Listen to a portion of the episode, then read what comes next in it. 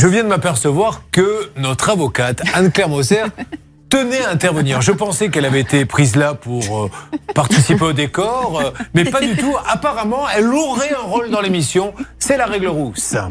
Et tout de suite, la règle rousse avec Anne-Claire Moser. Déjà, merci encore une fois d'être là. C'est vrai, un, un Le vrai plaisir. Non, c'est la croix la bannière pour trouver quelqu'un. Non, pas du tout. On est content. Arrêtez. Oh là là. Ceci étant dit, c'est vrai que les bons avocats partent en week-end. hein.